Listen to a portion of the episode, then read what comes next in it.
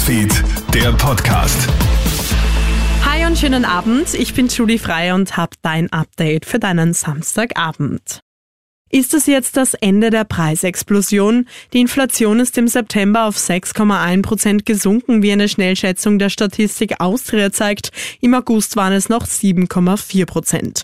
Das ist die geringste Teuerung seit Beginn des russischen Angriffskriegs im Februar 2022. Präsident des Fiskalrats Christoph Badl zu Puls 4. Also im Grunde genommen gibt es einen Trend, äh, dass die Inflation zurückgeht, nur ist der langsamer, als viele erhofft haben.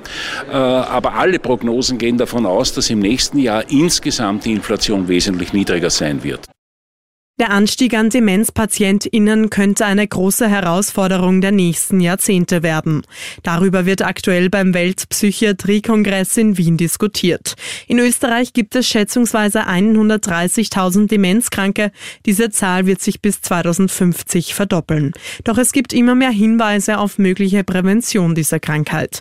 Neben diesem Fortschritt bleibt die Einsamkeit im Alter ein Problem. Zudem brauchen betroffene Familien und Pflegepersonal mehr Unterstützung. Unterstützung. Ärztinnen und Ärzte fehlen nicht nur in Spitälern, sondern auch an den Wiener Schulen. Viele Bildungseinrichtungen suchen dringlichst nach Schulärztinnen und Ärzten. Manche Stellen sind schon mehrere Jahre unbesetzt. Die Folge? Tausende Kinder können nicht geimpft werden. Auch gesunden Untersuchungen und medizinische Beratungen fallen aus. Generell ist das Gesundheitssystem in Österreich derzeit schwer belastet. Spitäler berichten immer wieder, dass sie am Limit arbeiten. Bei vielen niedergelassenen Ärzten gibt es lange Wartezeiten auf Termine.